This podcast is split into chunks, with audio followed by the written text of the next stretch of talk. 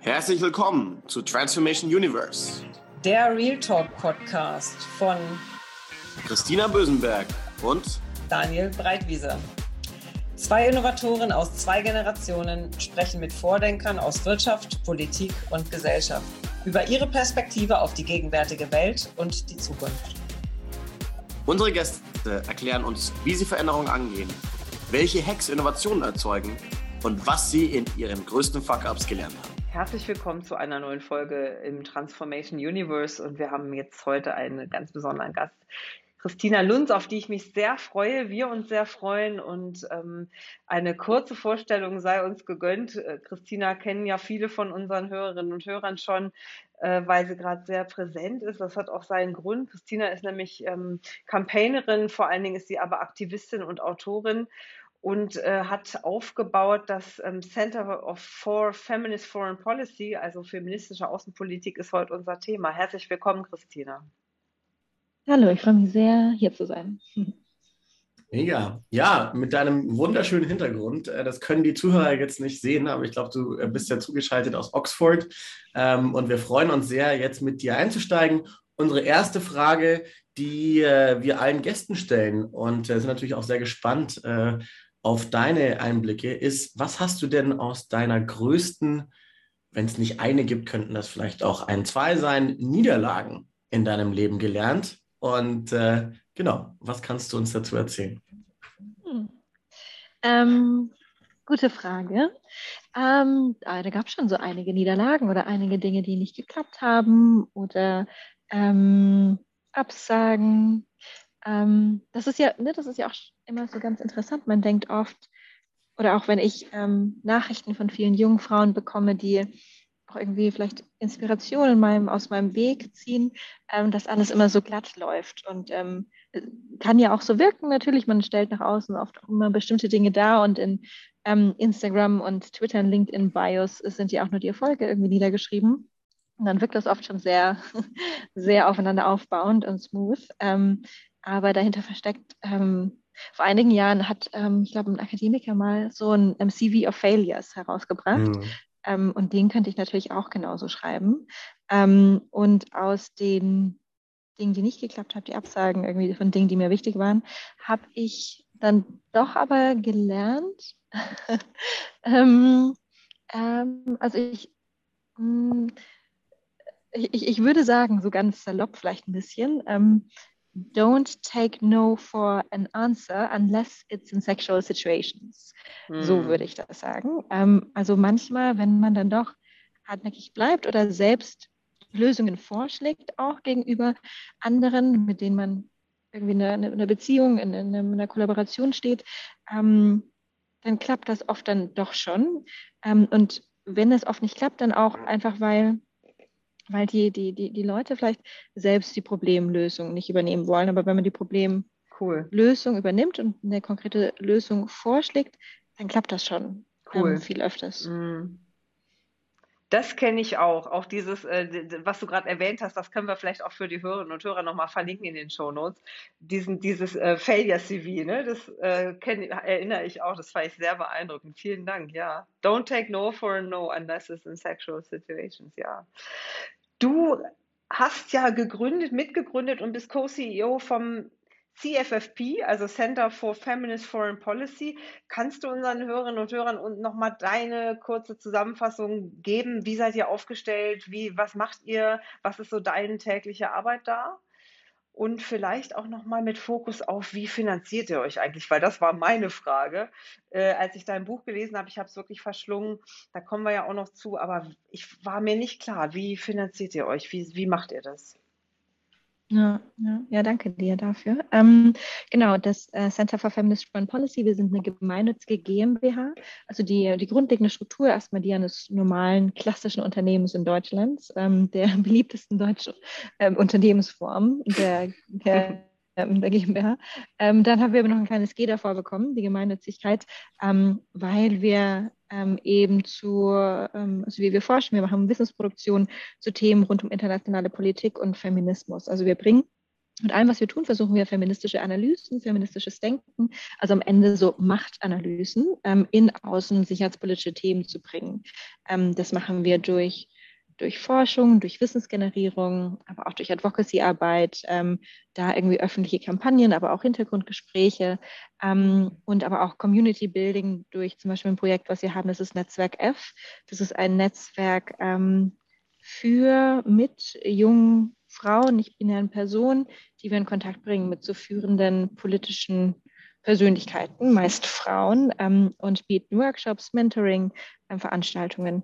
Mhm. Genau. Und wir, ähm, also genau, wir, um ein bisschen konkreter zu werden, wir produzieren beispielsweise Studien dazu, wie die internationale ähm, antifeministische Bewegung, die seit einigen Jahren sehr vehement daran arbeitet, äh, Menschenrechte, vor allem LGBTQI und Frauenrechte ähm, zu bekämpfen, wie die finanziert sind oder wie die aufgestellt mhm. sind. Wir machen Studien dazu, welche Auswirkungen deutsche Waffenexporte auf sexualisierte Gewalt in Konflikten hat. Ähm, wir schreiben Briefings dazu, wie welche Politiken implementiert werden müssen, sodass wir wirklich zur Klimagerechtigkeit ähm, kommen oder Briefing, beispielsweise eine Publikation dazu, ähm, warum das deutsche, ähm, das deutsche, ähm, die deutsche, die Kriminalisierung von Schwangerschaftsabbrüchen in Deutschland ähm, Deutschlands internationale Menschenrechtsverträge verletzt.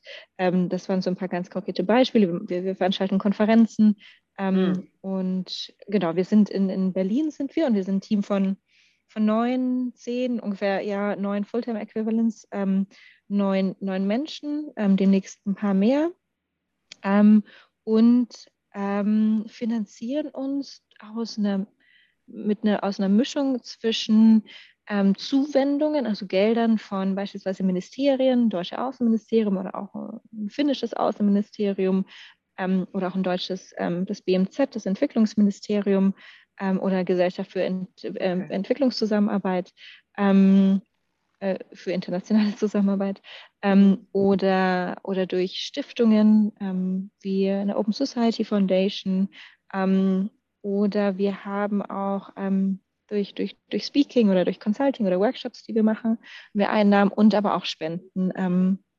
wir haben, und äh, vielleicht gibt es ja den oder die Interessierte unter den ZuhörerInnen, ähm, wir haben ein Programm, das nennen wir die unsere Visionaries. Das sind Individuen, aber auch Unternehmen, die sich für drei Jahre committen, mhm. uns mit einem jährlichen ähm, ähm, Betrag, ähm, auch für uns ähm, signifikanten Betrag zu unterstützen.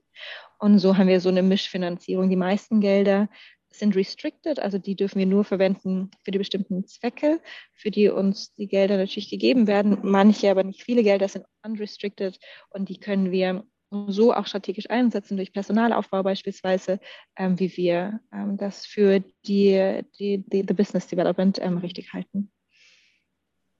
Sehr spannend. Also irgendwo, wenn ich das vielleicht auch so in meinen Worten fasse, ist das auch fundierter, ähm, beforschter Aktivismus, der sich vor allem auf äh, Außenpolitik, Außenpolitik natürlich fokussiert und feministische Außenpolitik und da, glaube ich, in Zeiten von viel Polemik und Emotionalisierung, glaube ich, auch ein Rational dahinter bringt mit äh, Zahlen, Daten, Fakten. Ja, ähm, kannst du vielleicht noch ein bisschen mehr dazu sagen, was bedeutet denn das? Ja, also feministische Außenpolitik, dein großes Thema, finde ich sehr, sehr spannend, ähm, auch natürlich auch aus der Männerperspektive. Viele haben ja voreingenommene Ideen, was bedeutet das, aber was bedeutet das denn wirklich äh, in deinen Worten? Mhm. Genau, ähm, feministische, also genau, so wie du das kurz auch beschrieben hast, so wie wir agieren, dem würde ich so, denke ich, auch zustimmen. Genau, wir sind ähm, so eine Mischung aus Think und Do Tank, ähm, die mit einer bestimmten Agenda, nämlich ähm, Außenpolitik gerechter zu machen, angetreten ist und ähm, produzieren entsprechend Wissen, um unseren Case zu machen, das in den unterschiedlichen Bereichen, ob Abrüstung, Menschenrechtsverteidigung, Klima, globale Gesundheit, ähm, zeigen wir auf, was anders gemacht werden muss, damit wir zu einer gerechteren Welt kommen. Ähm, und um dahin auch zu kommen, machen wir eben äh, gezielte äh, Lobby- und ähm, Advocacy-Arbeit ganz genau. Also so eine gute Mischung aus Diplomatie und Aktivismus.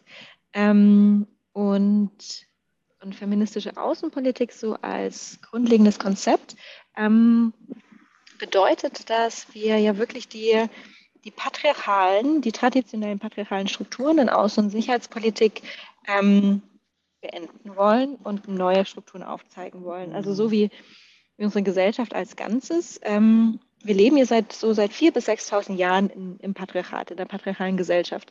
Das bedeutet, dass wir in einer Gesellschaft leben, also Patriarchat bedeutet ähm, Vaterherrschaft, Väterrecht ähm, übersetzt. Und es ist eine Gesellschaft, in der Männer und global gesehen Männer aus dem globalen Norden, ähm, weiße Männer aus dem globalen Norden, ähm, eine ungerechtigte Vormachtstellung ähm, in Staat und Familie innen haben und dadurch über Jahrtausende ähm, ähm, ja, fast exklusive Zugänge ähm, zu Kapital, Ressourcen und Macht und auch Deutungshoheit haben. Und das, dadurch wurde eine Gesellschaft aufgebaut, in der bis heute ähm, die Ideen, Bedürfnisse, auch Sicherheitsbedürfnisse, eben besonders relevant für Sicherheitspolitik, ähm, von allen anderen, die eben nicht diese ungerechtfertigte Vormachtstellung haben, an den Rand gedrängt wurden und als ähm, Partikularinteressen angesehen wurden.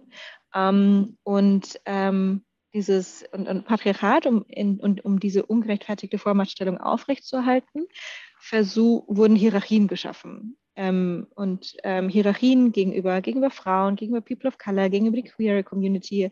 Ähm, und die Hierarchie, und Hierarchien werden am besten mit Gewalt aufrechterhalten. Ähm, so ist es der Fall, dass auch in Deutschland ähm, jeden Tag ein Mann versucht, seine Partnerin oder Ex-Partnerin mm. zu töten, jeden dritten Tag gelingt ihm mhm. das.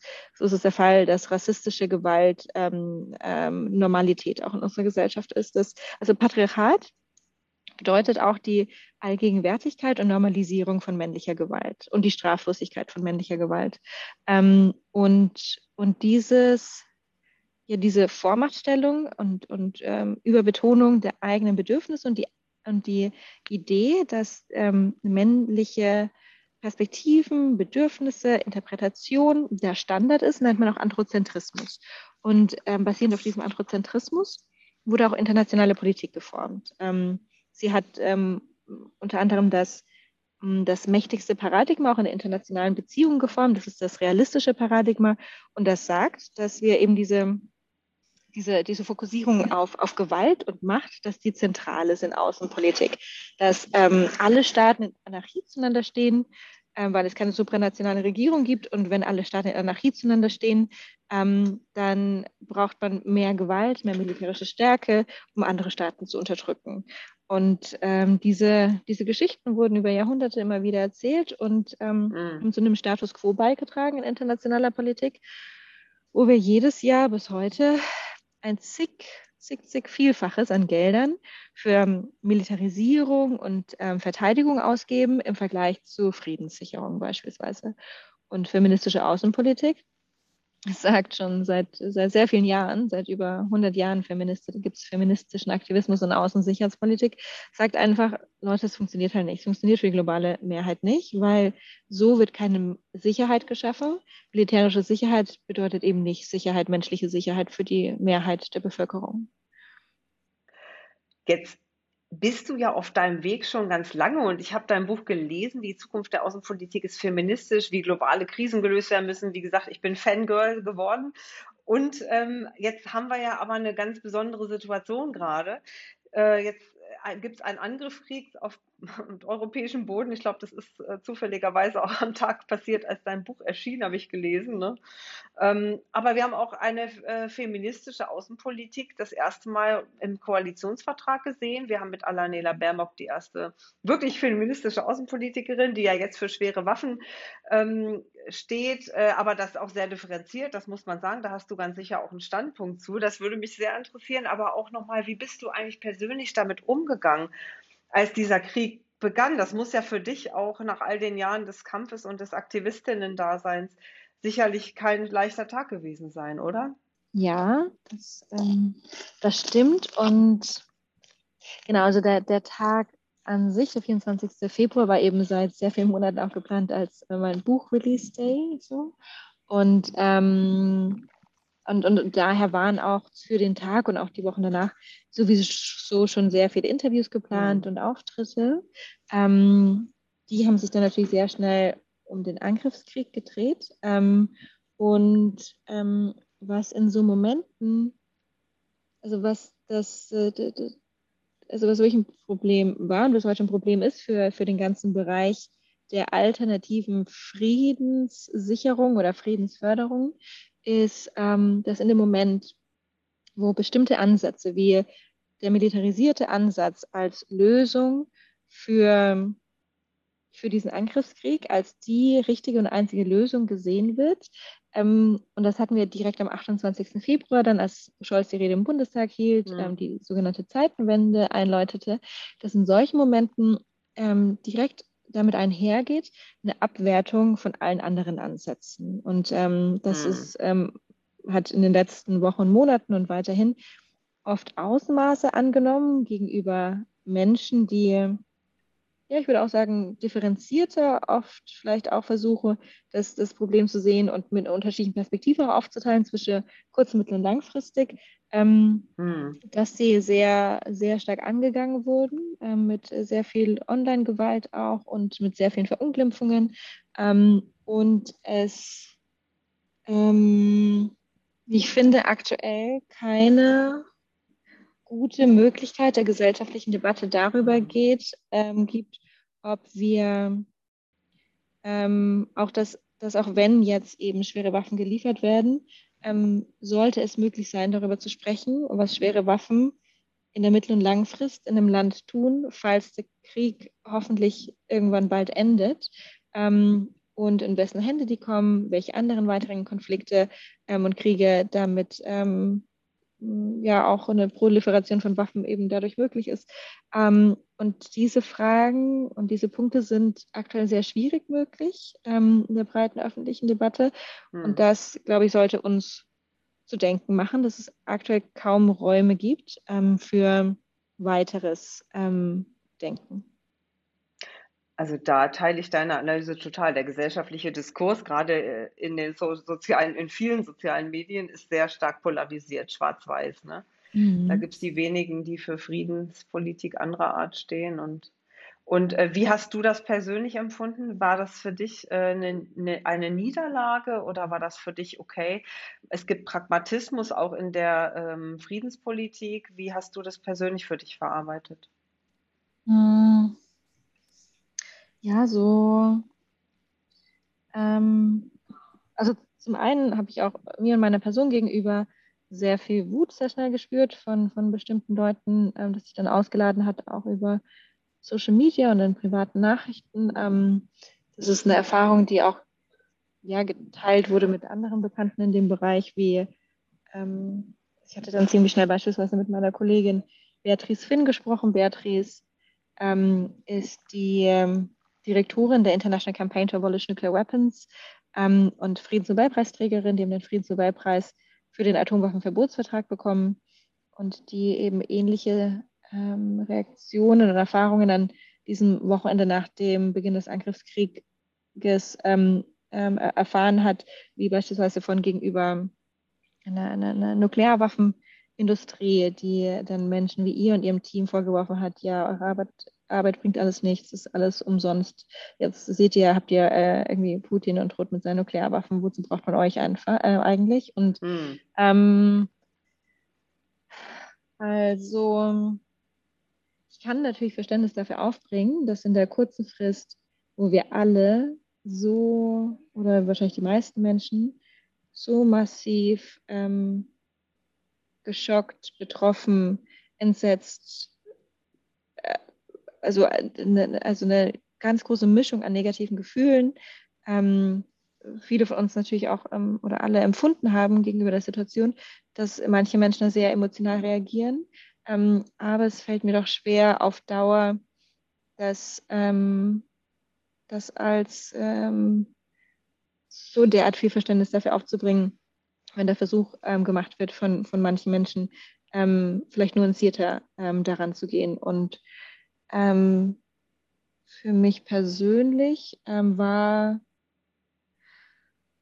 also an, kurz nachdem mein Buch rauskam, wurde so ein kleiner Fernsehbeitrag gemacht über mein Buch und da hat jemand gesagt, im, ähm, in dem Beitrag ähm, hat das Buch beschrieben als das wohl selten zuvor ähm, ein Buch so ähm, passend und unangebracht wirkte. Hm. Und ähnlich, ähm, so brandaktuell wie außer der Zeit. Ich weiß nicht mehr, wie genau die Worte waren. Ähm, und ja, ich meine, schau, in dem Buch ähm, schreibe ich irgendwie auch von der Forschung von Valerie Hudson, Professorin, US-amerikanische Professorin, die aufgezeigt hat, dass der durch ihre Forschung mit Datensätzen aus 176 Ländern, wo sie patriarchale, die Auswirkungen des Patriarchats durch unterschiedliche Variablen untersucht hat und gezeigt hat, dass der signifikanteste Faktor dahingehend, ob ein Land nach innen oder nach außen gewaltbereit ist, das Niveau an Gleichberechtigung in dem Land ist. Ähm, also umso patriarchaler Staaten nach innen sind, umso unterdrückender gegenüber Frauen und anderen politisch marginalisierten Gruppen, umso wahrscheinlicher beginnen Kriege.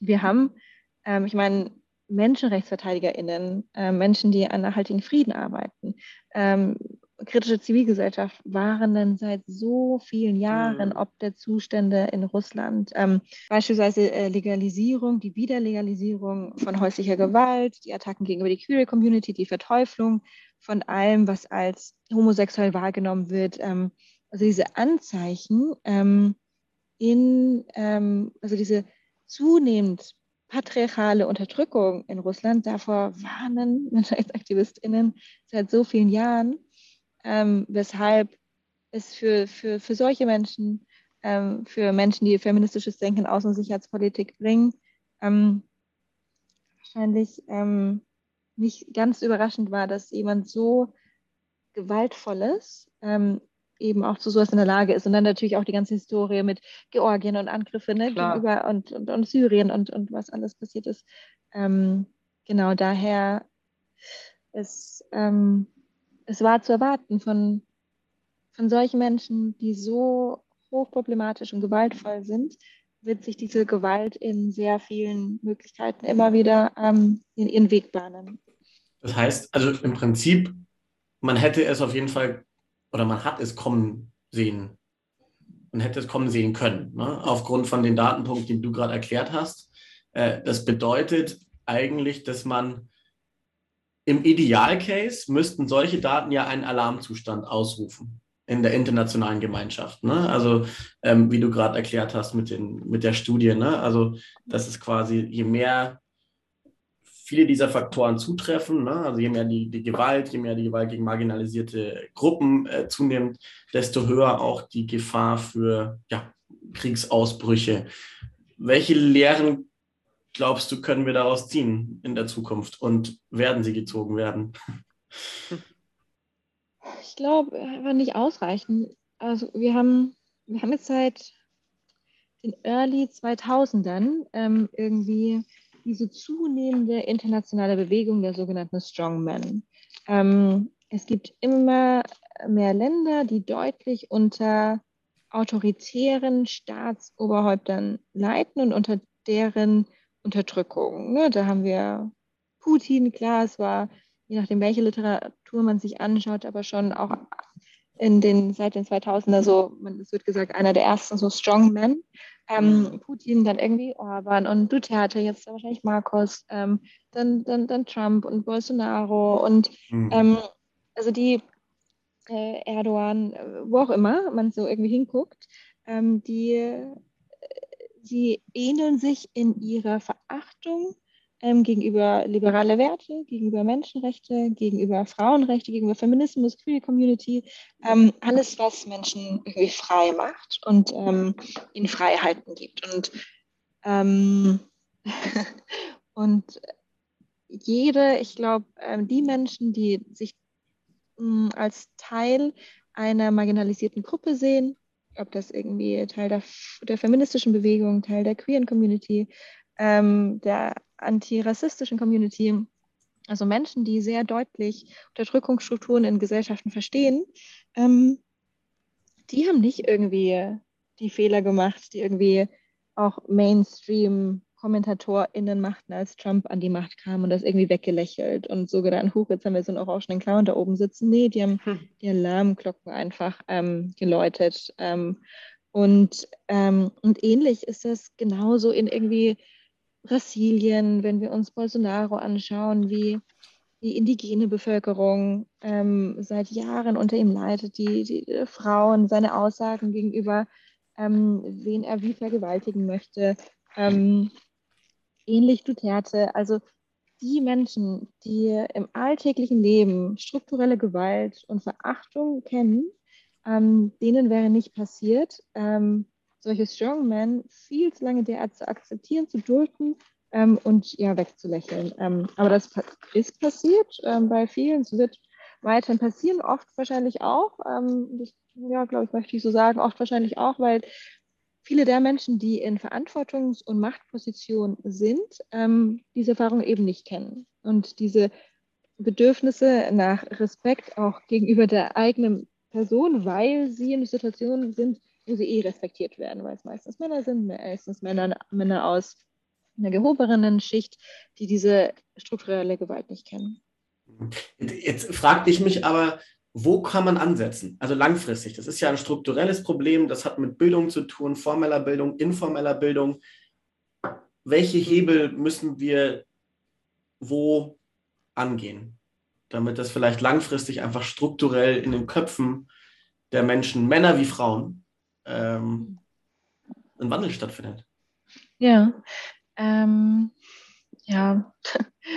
Also da brauchen wir so systemische Veränderungen auf so vielen Ebenen. Ähm, angefangen werden muss auf jeden Fall unbedingt mit der Ressourcenallokation. Also das große Problem im, beim Status quo der internationalen Politik, Außen- und Sicherheitspolitik, was ich anfangs erwähnte, ist, wie wir Gelder ausgeben. Dass wir echt denken, dass auch zum Beispiel ICANN, die International Campaign to Abolish Nuclear Weapons, die hat während der Pandemie im, äh, im zweiten Jahr ähm, Zahlen dazu rausgebracht, wie die fünf ähm, nach dem Nichtverbreitungsvertrag zu Atomwaffen ähm, ähm, legitim Nuklearwaffenstaaten. Es gibt fünf weltweit. Ähm, das sind die Mitglieder, ständigen Mitglieder des Sicherheitsrates der Vereinten Nationen. Ähm, wie die ähm, Massen an Gelder im Jahr der Pandemie für nukleare Aufrüstung, nukleare äh, wie fällt gerade ein Wort, ähm, Verbesserung der Systeme, ähm, Automa ähm, nee, mir fällt gerade das Wort, ähm, eine Instandhaltung vielleicht, mhm. ähm, wie viel Gelder dafür ausgegeben werden, wenn in denselben Staaten, wie es wurde sich USA und UK angeschaut, in den Staaten es ähm, nicht ausreichend Gelder für Beatmungsmasken und äh, Intensivbetten gab. Mhm. Ähm, es diese, diese Massen, also letztes Jahr der, das ähm, Stockholm Institut äh, Stockholm Institute for Peace Research hat glaub, vor zwei oder drei Wochen erst die neuesten Zahlen rausgebracht, wie viel Gelder letztes Jahr für Militarisierung und Aufrüstung weltweit ausgegeben wurden. Ähm, das war der höchste, allerhöchste Betrag seit, seit Beginn der Aufzeichnungen, das halt in dem zweiten Jahr der vollen Pandemie. Und solange wir es irgendwie, solange es in unseren Gesellschaften irgendwie möglich ist, dass wir so schnell irgendwie ankündigen können, 100 Milliarden Sondervermögen für eine Bundeswehr auszugeben, mm. gleichzeitig ja. ähm, aber nicht entsprechend viele Gelder für menschliche Sicherheit da mhm. äh, zur Verfügung steht, wie für Klimagerechtigkeit. Also wenn wir uns anschauen müssen, wie irgendwie die Aktivistinnen von Fridays for Future seit Jahren sich den Arsch aufreißen, mhm. um nur irgendwie Absolut. die Forderungen durchzubekommen. Und, und dann aber ist so, ja, Bundeswehr, 100 Milliarden, ja, kein Ding. Da denkst du dir, wollt ihr uns eigentlich verarschen? Also es mhm. geht um die pure Existenz, die, die, die, die, die Sicherung unserer Lebensgrundlage. Und ähnlich ist das, ich meine, Verteidigung von Menschenrechten. Wir, wir arbeiten hier zu den internationalen Angriffen und es, ähm, ja, also es wurden in den letzten zehn Jahren in, in Europa hinein über 700 Millionen US-Dollar investiert, um das Menschenrechtssystem abzubauen. Und, und das ist so, die Leute, die die Staaten, aber auch nicht staatliche Akteure, diese internationalen... Christina, Christina, was meinst du damit abbauen? Das habe ich jetzt noch nicht mal verstanden. Vielleicht nochmal einen Satz. So. Was ah, ist ja. passiert, um das abzubauen? Genau, man kann, mh, man kann durch ähm, Unterstützung bei, bei wenn zum Beispiel die Türkei aus dem Istanbul-Konvention ähm, austritt, ist ein Ab, mm, okay. Abkommen zur Förderung ähm, zu, zum Schutz von, von, von Frauen gegen männliche Gewalt, ähm, wenn es richtliche ähm, Challenges, ähm, äh, Beschwerden gibt, um Ehe für alle zurückzutreten, zu drehen, wenn in Polen durchgesetzt wurde vor jetzt schon wieder vor eineinhalb Jahren fast, dass es kaum den Zugang zu Schwangerschaftsabbrüchen geben sollen, wo jetzt auch Frauen, die durch russische Soldaten vergewaltigt wurden, nach Polen fliehen, auch nicht sicher ist, ob die abtreiben dürfen. Oh. Ähm, wenn, wenn all diese Rechte zurückgedreht werden, da fließt, also um da die Kampagnenarbeit so zu machen, um die, ähm, die gerichtlichen Verfahren dazu auch mit so finanziell zu unterstützen, ähm, um neue ähm, irgendwelche Treaties, sogenannte Family Treaties. Also ich habe ein ganzes Kapitel im Buch darüber geschrieben, weil es hier neue Instrumente da alles erfunden werden von dieser antifeministischen, antiliberalen Bewegung. Ähm, das muss alles organisiert, finanziert werden und dafür gibt es einfach richtig, richtig viele Gelder weltweit. Ähm, und im Vergleich dazu, die Organisationen, die diese Frauen LGBTQI-Rechte verteidigen, gehören auch wir dazu. Ähm, also der, der Normalzustand von Zivilgesellschaft oder feministischer Zivilgesellschaft ist halt maximal überarbeitet und unterfinanziert. Mhm. Und ähm, solange wir diese Ungleichgewichte haben und solange die, also die letzten Zahlen zum Beispiel vom Atlas der Zivilgesellschaft von Brot für die Welt hat gezeigt, dass nur drei Prozent der weltweiten Bevölkerung in komplett offenen Gesellschaften leben, in offenen mhm. Zivilgesellschaften. Also die, die Liste oder irgendwie die Verteilung von Impfstoffen und wer überhaupt keine Zugänge zu, zu Gesundheit global hat. Also es gibt so. Könnt, könntest viele... du noch ganz kurz, was macht mhm. eine offene Zivilgesellschaft aus? Mhm, ähm, in der Menschen ähm, komplett ihre Meinung äußern können und, und, und äh, Medien offen agieren können und nicht die, die Meinungsäußerung oder die, oder die Form der Organisation, um die Meinungsäußerung auszudrücken, ähm, staatlich unterdrückt werden oder eingeschränkt werden dabei. Ähm, also drei Prozent. ähm, und also es gibt so viele riesen Probleme da draußen, die echt so zig hundert Milliarden von Paketen gebrauchen könnten, damit wir menschliche Sicherheit herstellen, also dass Menschen Menschliche Sicherheit ist ein Konzept, das sich durch die Vereinten Nationen ab den 90er Jahren herausentwickelt hat. Das bedeutet, also zu menschlicher Sicherheit, menschlicher Sicherheit gehören Aspekte wie Ernährungssicherheit, die auch gerade ähm, in vielen Teilen der Welt nicht sichergestellt ist. Dazu gehört Zugang zu Bildung, Zugang zu Gesundheit, ähm, die Freiheit von Unterdrückung. Also diese Dinge, die sind so maximal unterfinanziert überall, aber dann schafft es irgendwie irgendwie die Waffenlobby ähm, so maximal mhm. von irgendwie Afghanistan-Einsätzen zu profitieren und ihre, ähm, ihre Bedürfnisse durchzusetzen. Ähm, und ja, also das müssen wir als aller, allererstes angehen, die Ressourceallokation. Ja, da sind wir völlig bei dir. Wir haben es, glaube ich, auch in der Pandemie zum Beispiel gehabt. Da war, hatten wir über das Thema Bildung gesprochen, auch eine andere Ecke, ne? aber sofort mhm. Subventionen für die Automobilindustrie, aber kein Geld für die, für die Bildung, um irgendwie mit den Nötigsten auszustatten. Also ich meine, dieser, die, die, dieses Paradox ist wirklich Wahnsinn und das in unserer Gesellschaft. Zeitgleich neben dem Finanzierungsthema braucht es natürlich auch den Aktivismus äh, und wir sind wirklich, wir finden es extrem klasse, dass du auch dementsprechend hier bei uns bist und den Hörern und Hörerinnen auch, ähm, ja, wir so eine tolle Aktivistin präsentieren, präsentieren können. Dennoch ist es natürlich ein harter Weg gewesen für dich dahin und ist auch ein hartes, ja, ein, ein, ein harter Job einfach, den du da machst. Kannst du uns vielleicht noch mal kurz ein bisschen persönlich äh, mhm. Christinas Weg zum Aktivismus, aber vielleicht auch, was sind so die Schattenseiten, die Herausforderungen, mhm. gerade in dieser verrückten Online-Welt, äh, also online wie offline, in der wir heute leben?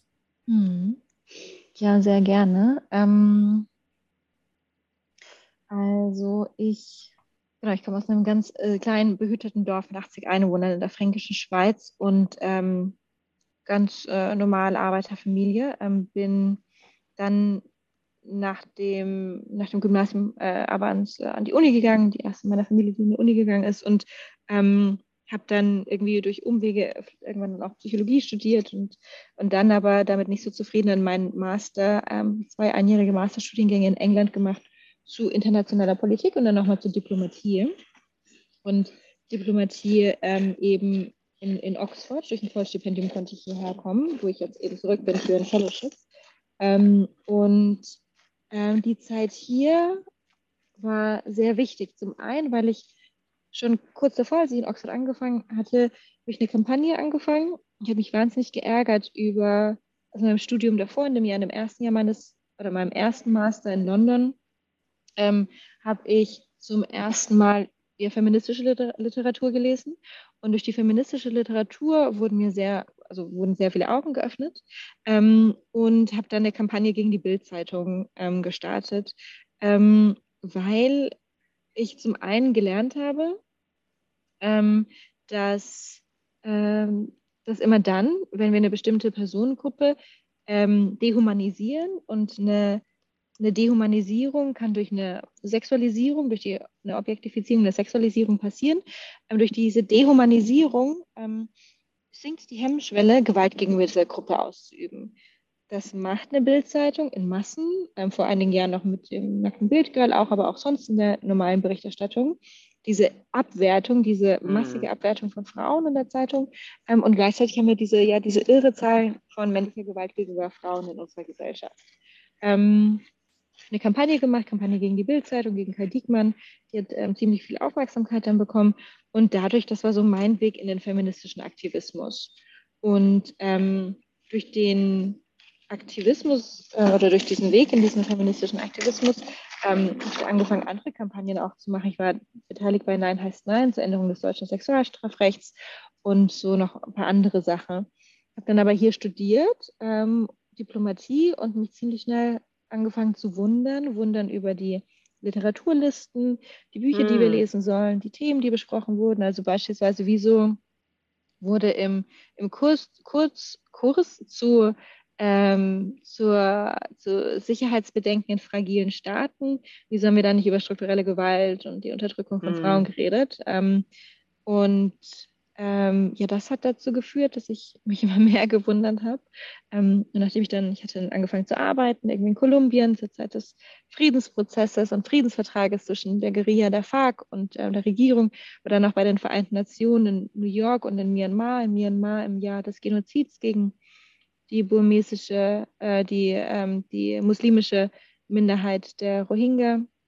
Ähm, und all diese Eindrücke verbunden eben mit der feministischen Analyse, der ich dann doch ein bisschen länger schon irgendwie hm. so meine, meine intellektuelle Heimat gefunden hatte, ähm, hat dazu beigetragen, zu dem Wunsch, selbst eine Organisation in dem Bereich ähm, aufzubauen.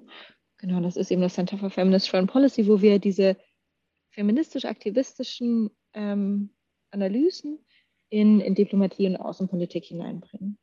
Und könntest du noch so ein bisschen so ein bisschen kurz zu dem Thema die, die Schattenseiten des Aktivismus. Ja? Also das wird mich auch noch, und glaube ich, unsere Zuhörer auch, äh, ja. weil wir wollen auch ein bisschen Bewusstsein dafür schaffen, dass das, ja. das ist sicher nicht Friede, Freude, Eierkuchen, weit, weit weg davon, aber vielleicht kannst du uns da ein bisschen Einblicke geben. Hm. Ja, total gern. Ähm, ähm, ich glaube, in dem Moment, wo, wo vor allem eben Frauen, das wissen wir auch durch die Zahlen, wenn man sich die Online-Gewalt ansieht, äh, wer am meisten betroffen ist, eben vor allem Frauen, ähm, dass eben Frauen, die sich öffentlich äußern zu, und den Status quo in Frage stellen, ähm, und dann eben noch aus feministischer Perspektive, also massiv von Online-Gewalt betroffen sind. Ähm, und das ist, ja, das ist ähm, irgendwie so Normalität in meinem Alltag, in meinem, genau, aber auch bei allen Frauen, die ich kenne, mhm. die aktivistisch, feministisch ähm, sich politisch äußern. Klar, da brauchst du nur einen Artikel auf LinkedIn zu Diversity schreiben, ne? Also das reicht ja schon. Ja, da kommen dann mhm. vielleicht ähm, ein paar unangenehme Kommentare oder so in Frage mhm. stellen und ähm, und die so die Vergewaltigungsandrohungen, die Drohungen gegen die Familie und so, die die kommen dann ähm, auf jeden Fall damit, wenn man irgendwo an ordentliche Strukturen rüttelt, wie in der Bildzeitung. Nein heißt Nein, Sexualstrafrecht. Ähm, oder auch erfolgreich dazu beiträgt, ähm, dass Deutschland eine feministische Außenpolitik im Koalitionsvertrag stehen hat. Äh, also in dem Moment, wo, wo glaube ich, dann auch nochmal so Impact ähm, ähm, sehr visibel zu sehen hm. ist. Ähm, ja, gut, stimmt. Leute dann. Eine Stufe mehr, ne? eine Stufe höher, so kommt mir das vor dann. Mhm. Ja, genau, wo es echt um nachhaltigen strukturellen Wandel ja. geht, weil ein Gesetz geändert wurde, weil ein Bildgirl jemanden genommen wurde ähm, oder weil Politik geändert wird. Ähm, da sind die Beharrungskräfte schon sehr gewalttätig. Ähm, und das führt ja, das, also die, die Auswirkungen von Online-Gewalt, von, von starker Online-Gewalt, ähm, da gehen unterschiedliche Menschen unterschiedlich mit um. Für mich bedeutet das, dass ich seit ähm, drei Jahren in einem regelmäßigen therapeutischen Coaching bin ähm, und die, äh, diese Arbeit ähm, einfach mich da begleiten lasse ähm, von dem Coach, ähm, um, um da bei mir zu bleiben, auch meine Bedürfnisse, meine Bedürfnisse kennenzulernen, meine Souveränität ähm, einfach zu verstärken. genau. Und, und noch hinzu feministische oder aktivistische Arbeit so massiv unterfinanziert. Mhm. Also wenn, ja, also wenn man so Vergleiche auch macht zwischen, ich bin jetzt Gründerin im Non-Profit-Bereich, feministische Gründerin. Ähm, also zum einen bekommen Frauen, die gründen, im Vergleich zu Männern, die gründen, kaum Geld. Ähm, dann bekommt feministische Arbeit kaum Geld. Das ist beispielsweise auch so, dass bei den internationalen Geldern, in den letzten Jahren ein bisschen zugenommen haben, die für ähm, feministische Themen für Gleichberechtigung ausgegeben werden, nur ein Prozent davon wird an feministische Organisationen gegeben. Alles andere irgendwie so an UN-Institutionen, die dazu arbeiten und, und, und, und, und. Und ähm, genau, also Frau, die gründet feministische Arbeit mhm. im Non-Profit-Bereich, ähm, äh, finanziell, also ich könnte, hätte mir finanziell wohl ähm, was weniger lukratives ähm, aussuchen können. Genau gegeben, auch einfach der Ausbildung, die ich habe. Ne? Irgendwie Oxford-Studium, ähm, irgendwie Forbes 30 unter 30, ähm, Beraterin Auswärtiges Amt ähm, und äh, in der Vergangenheit. Ähm, und das ist, das ist ein Problem, einfach weil dann bekommen wir einfach auf Dauer nicht die schlauesten Köpfe ähm, in die zivilgesellschaftliche Arbeit hinein, die an der Verbesserung der Gesellschaft arbeiten, wenn wir die so ausbrennen und unterfinanziert lassen. Kurze Frage. Ich bin ja äh, auch Investorin und in einem verschiedenen Frauen, äh, auch feministischen Netzwerken, wo wir Female Founders unterstützen. Da pitcht ihr aber selten, ne? Also, oder ist das wegen der GGMBH, da muss ich mich mal erkundigen? Oder ist das nicht euer Interessensgebiet, davon äh, anderen Frauen unterstützt zu werden? Wahrscheinlich natürlich schon, nehme ich an, ne? Doch, großes Interessengebiet. Ähm, mhm. Das sind natürlich dann keine, also man kann mit uns kein Geld verdienen, also InvestorInnen. Investieren, die weil sie Geld verdienen wollen. Mit uns kann man kein Geld verdienen ähm, als gemeinnützige Organisation, weil wir ja auch keinen Gewinn machen dürfen so. Ähm, und ähm, aber ähm, wie durch unser Visionary-Programm, also wir ähm, alle Arme ganz weit offen für ähm, monatliche, jährliche Spenden, Spendenbeiträge, für die wir dann auch Spendenbescheinigungen ausstellen ja. können, genau. Vielleicht zum Abschluss, äh, Christina, und vielen, vielen Dank auch für die Ausführungen und äh, ja, ich glaube, da könnten wir noch mal eine Stunde tiefer legen jetzt, äh, gerade zu dem Thema der Herausforderung. Aber vielleicht abschließend auch von meiner Perspektive, gerade der männlichen Perspektive. Ich äh, glaube, ich bin bei meinen Freundinnen und äh, Freunden auch schon als kleiner Feminist verschrien. Ähm, aber noch ein großer. Ähm, mhm. ja, oder vielleicht ein großer. Aber ich möchte mal da vielleicht auch deine Perspektive, was so ein bisschen Aufruf, ja. Also was können wir Männer tun, um einfach ja, den Wandel zu beschleunigen, weil es, glaube ich, gibt sicherlich auch einige, die dem mehr als offen gegenüberstehen. Hm, ja, ähm, ich glaube, da ist ganz wichtig als erstes zu nennen, dass, ähm, äh, dass natürlich der Feminismus braucht Männer irgendwie als Allies, ähm, aber noch mehr brauchen Männer den Feminismus, ähm, weil Männer zwar nicht in dem disproportionalen Ausmaß wie Frauen, aber auch Männer unter ähm, patriarchalen Strukturen leiden. Ähm, also die Tatsache patriarchale Strukturen, dass wir von der Geburt an in irgendwelche Boxen gepackt werden aufgrund unserer Geschlechtsorgane und unsere Gesellschaft irgendwie wir es noch nicht gut ertragen, wenn Männer irgendwie Gefühle zeigen, vulnerabel sind, ähm, nicht einen auf den dicken Macker machen oder vielleicht auch mal keinen Bock haben, irgendwie äh, jedes Date zu bezahlen, was auch immer es ist. Ne? Also es gibt auch genug Boxen, in die Männer gepackt werden mhm, oder absolut. wenn Männer vom Krieg nicht fliehen dürfen, weil wir denken, dass Männer irgendwie kämpfen müssen und, ähm, und dass Männlichkeit mit Macht, äh, mit Geld, äh, mit Stärke, mit äh, irgendwie so gleichgesetzt wird. Ähm, oder dass die Tatsache, dass ähm, die Gruppe mit der höchsten Suizidrate, das sind junge Männer, weil sie irgendwie nicht so schnell Hilfe holen wie Frauen und, und, und, und, und. Also, oder die meisten Todesopfer in Kriegen sind Männer, weil Krieg eine Männersache war und äh, bis vor kurzem auch in vielen Ländern überhaupt Frauen gar nicht kämpfen durften.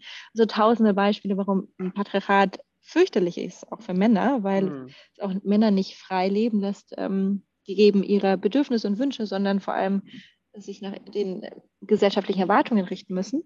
Ähm, daher ähm, am allerbesten, weil es ja am Ende eine, die feministische Bewegung eine Bewegung für Gerechtigkeit für alle ist, der direkt anschließen ähm, und bei ähm, und, und am besten bei der Leitung, was die dringendsten Probleme sind, auf die, auf die Vordenkerinnen, also es sind dann schon auch Frauen, ähm, eben vertrauen auf deren Expertise und dabei unterstützen ähm, und den eigenen Space es ist oft so eine Annahme, okay, jetzt muss die feministische Bewegung, jetzt muss eine Frau noch Platz machen für die männlichen Feministen. So, nee, sondern die männlichen Feministen müssen den Space, den sie haben, viel mehr, Space, also im Schnitt haben ja Männer viel mehr Space, Einflussmöglichkeiten, Macht in der Gesellschaft als Frauen, sondern den Space, den sie haben, eben feministisch machen. So, das ist, das ist das Wichtigste. Oder auch wie, um ein Quote Mal gucken, ob ich das gleich hinbekomme. Ich würde es gerne mal schauen.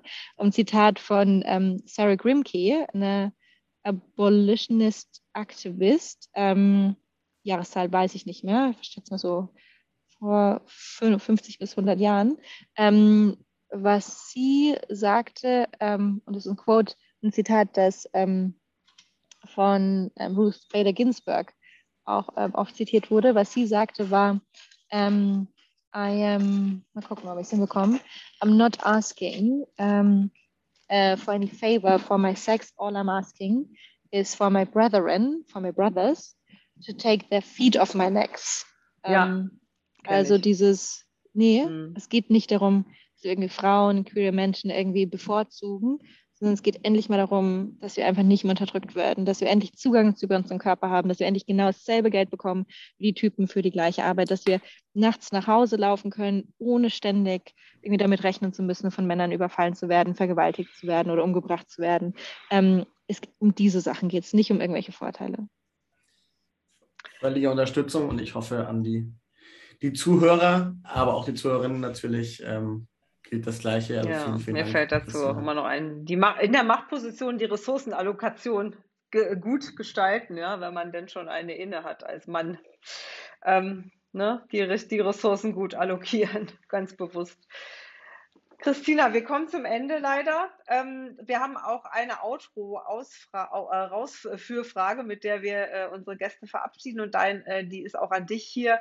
Du hast eine Glaskugel vor dir. Wir gehen ins Jahr 20, 52, also in 30 Jahren. Und mit deiner Brille, deinem äh, Background und ähm, ja, natürlich auch deinen Wünschen, wie siehst du die Welt 2052 in 30 Jahren? Was ist deine Zukunftsperspektive? Wie soll das aussehen? Ich hoffe, und ähm, ich bleibe hoffnungsvoll, sonst könnte ich auch die ganze Arbeit nicht machen. Ich hoffe, dass in, in, in 30 Jahren ähm, wir weltweit in allen Positionen, wo Entscheidungen über Leben anderer Menschen irgendwie gefällt werden, also in allen Machtpositionen, dass wir so diverse Menschen haben, dass wir eine Diversität an Meinungen, Perspektiven und Bedürfnissen in all diesen Positionen hineinbekommen, sodass endlich wirklich alle Anliegen von allen Menschen ähm, Gehör finden, weil erst dann werden wir es als Gesellschaft schaffen, wirklich Politik zu machen, die allen Menschen zugutekommt. Wunderbar. Das finde ich eine sehr hoffentlich realistische und prägnante Einschätzung und die teilen wir auch. Wir haben schon verrückte Utopien gehört, ja. aber ich glaube, das ist mal eine Zukunftsvision, auf die sich lohnt hinzuarbeiten. Total. Also vielen, vielen Dank. Sehr, sehr gerne. Und danke euch für das sehr schöne Gespräch. Danke, Christina. Wir ähm, verlinken natürlich das Buch von Christina Lunz und äh, ich äh, habe es ja schon durch und empfehle es euch allen heiß und auch ähm, die, ähm, den äh, Failure CV, den ich auch sehr schön fand. Das war ja die Eingangsfrage, die hat Christina ja auch beantwortet mit dem Hinweis darauf. Das werde ich auch nochmal verlinken. Ja, vielen Dank, Christina. Schön, dass du da warst. Schön bei Dank. euch gewesen zu sein. Enjoy Oxford und ja. alles, alles Gute in deiner tollen Arbeit. Forsche schön, genau. Ich bin Danke gespannt. sehr. Danke euch beiden. Macht's gut. Macht's gut. Danke Bis dir. Ciao, ciao. ciao. Wir hoffen, diese Folge hat euch gefallen und der Transformation Universe gefällt euch generell und ihr leitet ihn weiter und teilt ihn in Social Media an eure Freunde und Verwandten. Ja, vielen Dank fürs Dabeisein. Ähm, wir freuen uns über jedes Review, über jeden Like äh, auf den gängigsten Podcast-Plattformen. Ladet eure Kollegen ein, die das vielleicht auch spannend finden könnt. Und gerne auch eure Tanten und Onkel in Oberammergau und Unterammergau. Wir freuen uns über jeden Zuhörer. Niederammergau natürlich. Also, wir sagen Bye. Danke, bis zur nächsten Episode.